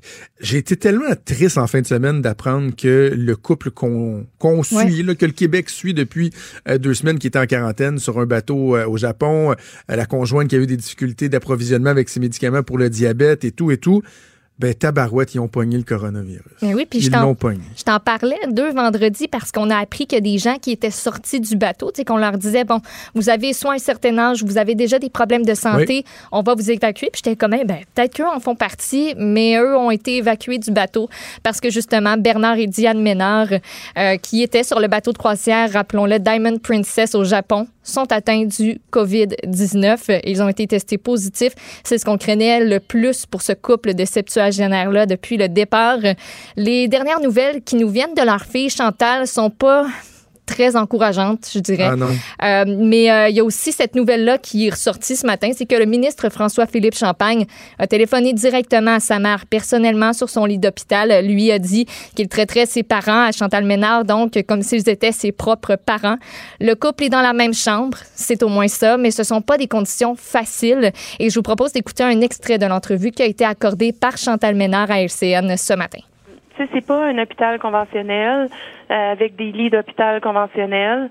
Donc, c'est un peu improvisé. Et puis, euh, ils ont seulement l'eau froide dans la chambre. Euh, Ils doivent tout acheter avec de l'argent comptant, les produits d'hygiène, Kleenex, euh, bouteilles d'eau embouteillées, euh, ensure, choses comme ça, parce qu'ils s'alimentent plus depuis 5-6 jours. Donc, on essaye d'avoir de l'ensure pour eux, pour qu'ils puissent prendre des forces. Euh, fait que maintenant, euh, ma sœur euh, Isabelle a travaillé beaucoup avec la gestion de crise de Princesse. Et puis Princesse, hier, en une heure, ont été capables de livrer une boîte avec des produits d'hygiène. Et puis, euh, ils ont remis 8 000 yens, ce qui équivaut à 80 dollars à mes parents, pour qu'ils puissent s'acheter des bouteilles d'eau à l'hôpital. Parce qu'ils veulent pas boire l'eau direct de la champlure là-bas. Mm. Leur système n'est pas adapté à ça. Donc, tu dois payer pour l'eau. Fait que c'est ça, c'est des conditions très difficiles, là. C'est c'est hallucinant. Moi, ça m'a fait. Ah, euh, quelle angoisse. Ça m'a fait capoter. C'est angoissant. Tu sais, eux voudraient bien se rendre là-bas, ça sert à rien parce qu'ils peuvent même pas les voir de toute façon. Donc, Chantal Ménard qui espère toujours quand même que ses parents puissent être rapatriés au Canada pour être soignés. Le gouvernement du Canada qui a annoncé samedi soir qu'ils allaient évacuer euh, les Canadiens qui se trouvent toujours à bord du Diamond Princess, mais on a précisé que ceux qui ont des symptômes du COVID-19 devront rester au Japon. Donc, on ne ramènera pas, Chan- euh, on ne ramènera pas donc Diane et Bernard Ménard. Chantal Ménard qui espère qu'on va quand même pouvoir trouver un moyen de les ramener ici quand même parce que savoir si tes deux parents malades là-bas, l'impuissance totale, savoir les conditions dans lesquelles ils sont aussi, euh, on imagine euh, même pas le calvaire de ce côté-là. Bilan pour le coronavirus COVID-19 qui est monté à 1770 morts et plus de 70 000 personnes infectées en Chine. Et euh, donc, un petit bloc économique qu'on pourrait intituler la caisse de dépôt euh, active, euh, autant ce qui concerne Bombardier, le deal avec Alstom, mais également le Cirque du Soleil, donc des transactions importantes qui touchent la caisse de dépôt. Ben oui, on augmente euh, la participation dans le groupe Cirque du Soleil, la caisse qui rachète la participation de Guy Laliberté, fondateur du Cirque du Soleil. Avec cette transaction-là, la caisse va détenir près de 20% du Cirque du Soleil. Le montant de la transaction n'a pas été dévoilé. La caisse, qui, qui a investi pour une première fois dans le Cirque du Soleil en 2015, l'actionnaire majoritaire de l'entreprise, c'est le fonds d'investissement américain TPG Capital qui avait acheté 60% des parts de Guy Laliberté justement aussi en 2015. On dit que Guy Laliberté va rester tout de même impliqué dans le processus créatif de l'entreprise, qu'il conserve aussi des intérêts économiques. Il dit, tu sais, lui, il a fondé, oui, le Cirque du Soleil il y a 35 ans, mais il est aussi le fondateur de la fondation One Drop, de Lune Rouge aussi.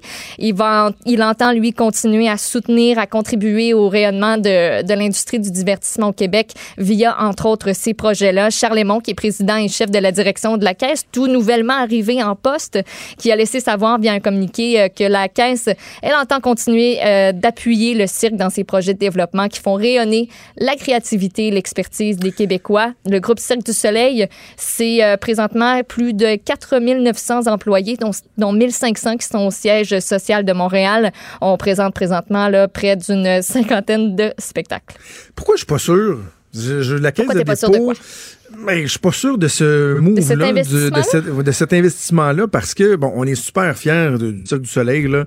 Je déteste le terme galvaudé fleuron, là, mais tu sais, il n'y a Ben, pas d'autre mot pour le nous. Cirque du Soleil. C'est une fierté euh, de chez nous qui rayonne partout à travers le monde, mais il me semble, à vérifier, mais il me semble que les dernières années, ont pas été les, euh, les plus florissantes pour le Cirque du Soleil. Tu sais, comme cette impression-là que les, euh, les plus hauts sommets ont été atteints par le Cirque du Soleil. Tu sais, la formule, l'originalité de la chose, ils ont fait quelques spectacles, Ouais. il me semble, qui n'ont pas marché euh, dans les dernières années. Est-ce que c'est une bonne idée pour la Caisse d'aller chercher une participation encore plus accrue dans le Cirque du Soleil? Je suis pas sûr. Je suis Ben, pas je, sûr. vais, je vais te virer le problème autrement. Si ce 20 %-là avait été acquis par quelqu'un d'autre qui n'est pas au Québec, qui n'est pas au Canada, qu'est-ce qu'on aurait fait en premier? C'est de dire ben pourquoi nous autres, la caisse de dépôt, on n'a pas investi là-dedans? C'est quand même une entreprise de chez nous, ça vient de chez nous, ça. Un Ouais, on était ça déjà dedans. 35 ans. Ben ouais, My mais God, j'aime ton imitation. Je sais pas c'est qui t'imite, mais j'aime ça. on va l'appeler Gérard. My God. On va l'appeler Gérard qui boit son café dans son lait de OK? OK. non, mais, non, mais ta question est bonne. Ta question est très bonne, mais pour vrai, je, je suis certaine que c'est- c'est c'est comme ça qu'on l'a- qu'on l'aurait vu, là, Mais certaine. tu sais, moi, je, je m'imagine juste Guy Laliberté en train de rire, genre, tu sais. Dire houhou, encore plus d'argent. là, tu sais, il se roule un petit joint qui, qui fait pousser sur son nez Ben la oui, nuit, parce là, qu'il puis a- il trouve il y a- ça drôle. Il y a- oui, il y a plein d'affaires comme One Drop et Lune Rouge, mais il a surtout une île où il fait pousser du pot et il est devant la justice d'ailleurs. OK, et Bombardier, ben, euh, Bombardier Alstom, euh, c'est pas mal, c'est fait, là. C'est pas mal confirmé, confirmé, Oui, là. C'est pas mal. euh, écoute, il y a personne qui veut dire que c'est confirmé. Mais la décision finale, selon ce qui circule, l'annonce pourrait être euh, pourrait avoir lieu dès aujourd'hui. Donc, euh, Wall Street Journal qui publiait des informations hier comme quoi Alstom aurait offert à peu près 7 milliards de dollars américains pour les activités de Bombardier Transport. La Caisse de dépôt et placement du Québec détient 32,5% de la division ferroviaire de Bombardier. Elle vendrait ses parts à Alstom pour ensuite acquérir une part minoritaire de la nouvelle entité. Et ben, c'est sûr que ce qui préoccupe ici chez nous, ben c'est euh, c'est les employés. Oui, il y a plus de 36 000 employés dans le monde, mais t'en as 1000 à peu près qui sont au Québec, qui travaillent aux usines de la Pocatière, Saint-Bruno, de Montarville aussi. C'est certain que cette transaction-là vient avec des inquiétudes. Il y a entre autres Louis Bégin, qui est président du syndicat de la Fédération de l'industrie manufacturière, qui représente, lui, l'usine de Bombardier pour la Pocatière, mais aussi celle d'Alstom à Sorel-Tracy, qui s'est prononcé dans les médias, qui a dit qui était optimiste, mais qui a tout de même des réserves. Il dit à long terme, il va falloir s'asseoir avec Alstom parce qu'il ne faut pas répéter l'erreur de Rona, de Rona ou de Sico Hmm. qui se désintègrent, eux, peu à peu. Merci, Maud, on va suivre ça. Bougez pas.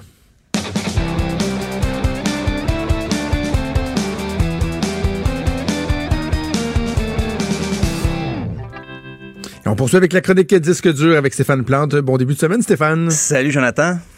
Euh, tu nous parles, euh, on parlait de fleuron. là. Oh oui. Un petit fleuron de la culture québécoise, un petit bijou. Effectivement, assurément, on pense au festival de la chanson de Granby.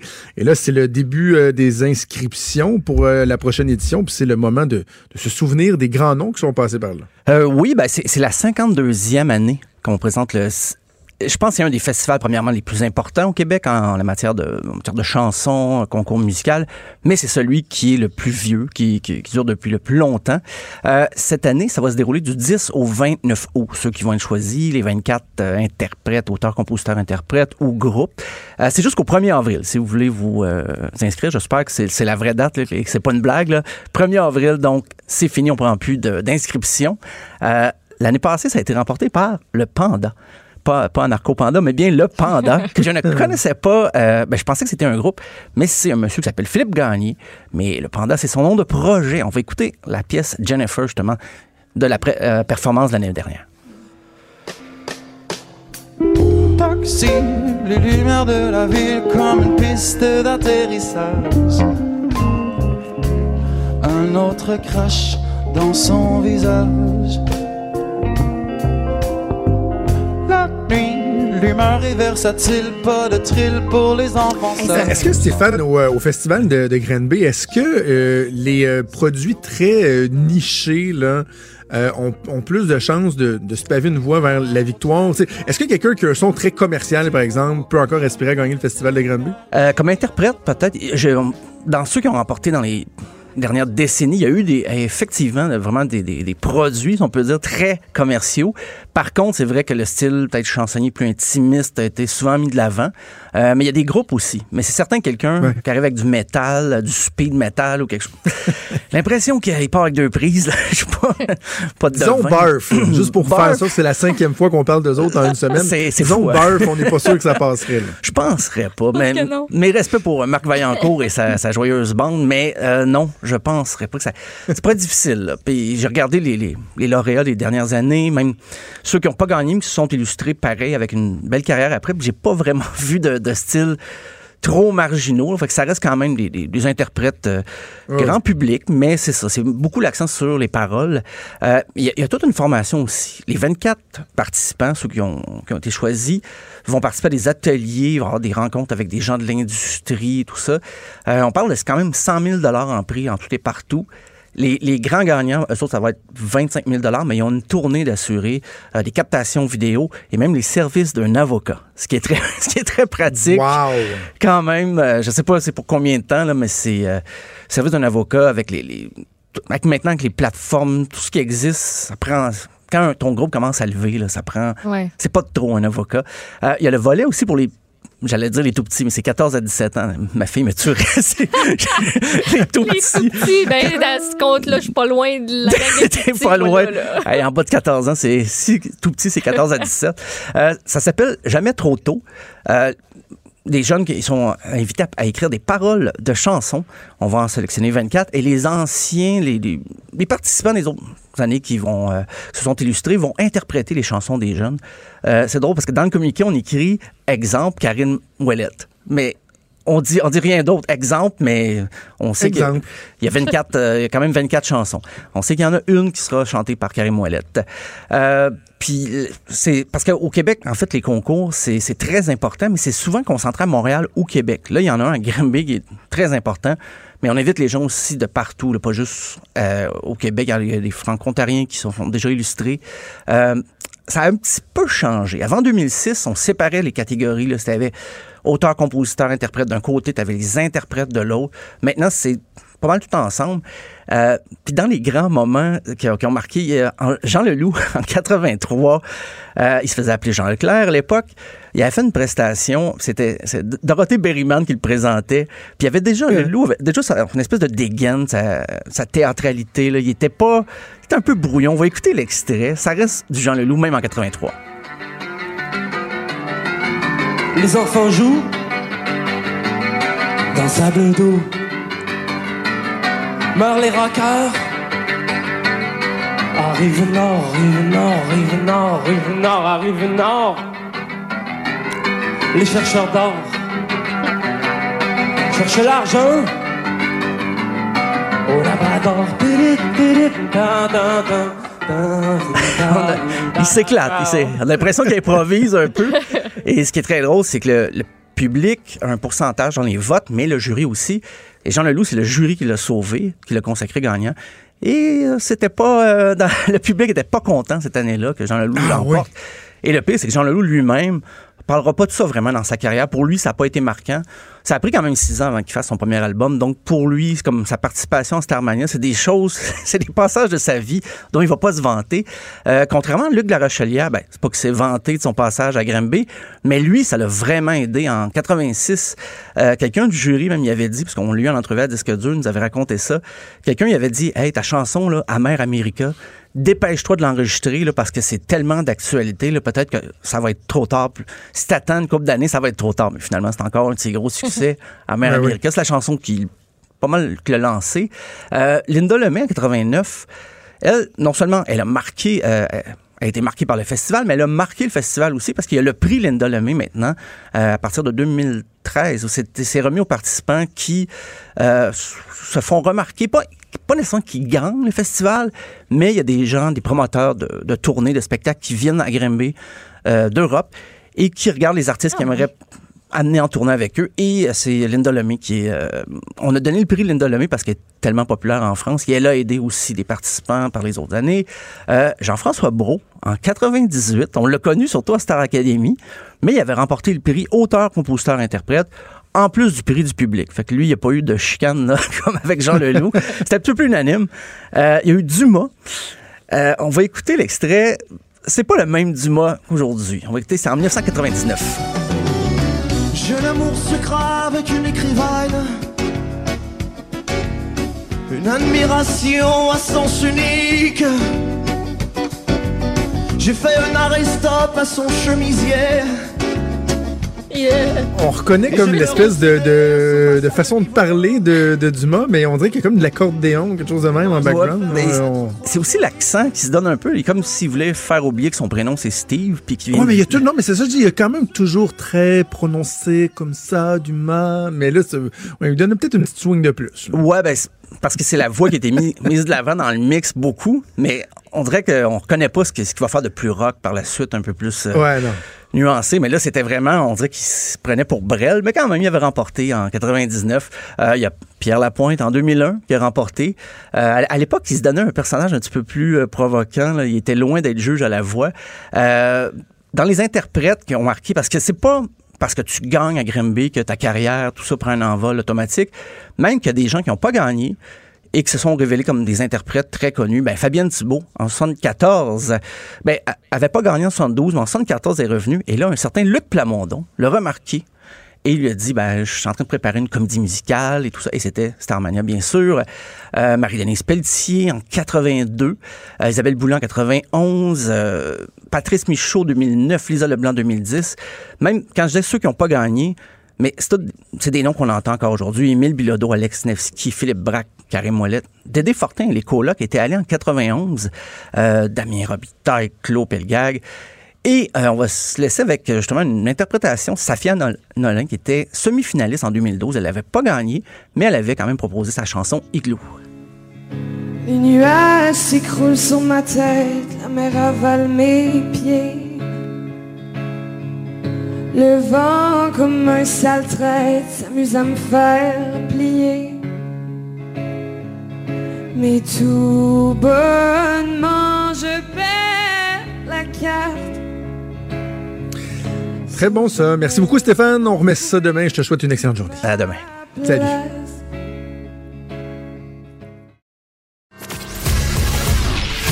Il est franc et nuancé. Jonathan Trudeau. La politique lui coule dans les veines. Vous écoutez Franchement dit. Alors, le premier ministre Justin Trudeau qui a annulé son voyage à la Barbade pour retenir une rencontre d'urgence avec plusieurs de ses ministres pour voir comment on peut trouver une issue à la crise qui touche le Canada au grand complet avec euh, les blocus qui sont euh, maintenus sur plusieurs portions de chemin de fer un peu partout au Canada. On va en discuter avec Michelle Audette qui a été euh, présidente de Femmes autochtones du Québec, également présidente de Femmes autochtones du Canada. Elle a aussi été euh, commissaire lors de l'enquête nationale sur les femmes et les filles autochtones disparues ou assassinées. Bonjour, Mme Audette. Bonjour, Jonathan. J'avais envie de vous parler parce que, vous le savez, j'aime ça dialoguer avec vous. Vous avez un discours qui est, qui est, qui est nuancé, euh, qui, est, euh, qui est objectif et, et, qui, et qui est clair. Et justement, lorsqu'on parle de dialogue, je disais en fin de semaine, vous disiez, ben, il faut euh, favoriser le dialogue, établir des ponts. Mais quand on regarde la façon où la situation, euh, la façon dont la situation a évolué, j'ai envie de vous demander, est-ce que c'est possible de dialoguer lorsque l'un des deux interlocuteurs a un fusil sur la tempe carrément? Ben, vu de même expliqué comme ça, euh, moi qui est anti-violence, c'est sûr, je vais vous dire, ben, vous avez raison, Jonathan, c'était peurant, puis ça me tenterait pas. Euh, ça, ça, c'est votre rôle, justement, de démontrer, là, par la magie que vous avez, là, avec vos émissions, euh, de démontrer, justement, qu'il y a beaucoup de gens derrière les réseaux sociaux, derrière ce que l'image va amener à travers la planète, que on va avoir un ministre pour la première fois, M. Miller, qui va aller s'asseoir avec des gens qui sont en train de faire un blocus sur le territoire de Six Nations en Ontario, où là, pendant une dizaine d'heures, les gens échangent. Frustration, déception, méfiance, mais en même temps, euh, un peu de, de, de, de, volonté de part et d'autre pour dire, OK, on a déjà été brûlé pendant 175 ans, pourquoi celle-là va être la bonne? Et moi, je veux m'accrocher à ça en me disant, il faut que ça soit la bonne. On va tomber encore une fois, mais faut pas euh, braquer tout de suite sur du négatif, mais en disant on n'efface pas un 500 ans et officiellement un 175 ans, où là, euh, moi qui ai 49 ans, Jonathan, 49 ans, là, je suis grand-mère de deux belles petites filles, hmm. mais la loi sur les Indiens me considère et me traite comme un enfant de 17 ans. Alors, euh, je n'ai pas de fusil en main et j'en aurai pas, mais ma parole ou mon, mon militantisme va essayer de démontrer que là. Je veux échanger, je veux dialoguer, je veux débattre dans un espace sécuritaire pour faire en sorte que on puisse les prendre ensemble, ces décisions-là, ce qui n'est pas le cas en ce moment. Parce qu'on se rend compte, Mme Audette, que le, dialogue, la conversation nécessaire va bien au-delà qu'un seul euh, projet, le, Coastal Gaslink, que ce sont tous des problèmes beaucoup plus profonds que ça qui sont, qui sont mis en lumière. Mais justement, moi, dans, ma façon de voir ce conflit-là, je rejoins un peu euh, la vision du chef euh, de Kansas-Attaqué, Serge Simon, qui a dit hier, ben peut-être que là, les blocus, il serait temps qu'ils soient levés parce qu'en même temps, il craint, euh, dit-il, que la solidarité des Canadiens envers les enjeux autochtones faiblisse. Et moi, c'est ça ma crainte. C'est là-dessus que j'ai d'ailleurs écrit dans le journal la, semaine dernière, c'est qu'il y a tellement d'enjeux qui sont criants au niveau de la situation sociale des Autochtones que la, frustration de la population... Du logement aussi. Oui, du logement. Ben, j'ai comme peur que la frustration l'impatience du reste des gens au Canada viennent porter ombrage aux besoins de, s'attarder à ces questions-là. Oui, comme je disais hier aussi euh, aux gens de LCN, derrière ces blocus, ce sont plusieurs cultures, plusieurs nations. Donc, c'est pas juste les Wet'suwet'en ou euh, les Mohawks. On va retrouver toutes sortes de gens, même au sein de nos propres euh, groupes ou ben, groupe plus que ça, peuple autochtone vont dire euh, vous êtes qui, vous êtes en train de parler en notre nom. Alors ça, oui, euh, il y a un exercice, je pense, qui est important de différencier. Il y a des gens qui ont envie de manifester pour manifester et il y a d'autres gens qui vont aller pour les bonnes raisons et les vraies raisons. Je vais me ranger du côté euh, du grand chef Simon en disant la même affaire. Euh, où est-ce que faut qu'on se parle. Puis c'est pas juste en envoyant quelques ministres parce qu'il y a une crise et qu'un premier ministre va arrêter ses, euh, son, ses, son, mhm. fait tourner à travers le monde, mais de dire si Tronette, la crise, elle est là depuis trop longtemps. La soupape, elle a explosé. Elle a explosé à chaque 15 ans, à chaque 10 ans. Et là, euh, parce que les réseaux sociaux, en dedans de 30 secondes, on a fait le tour de la planète. là.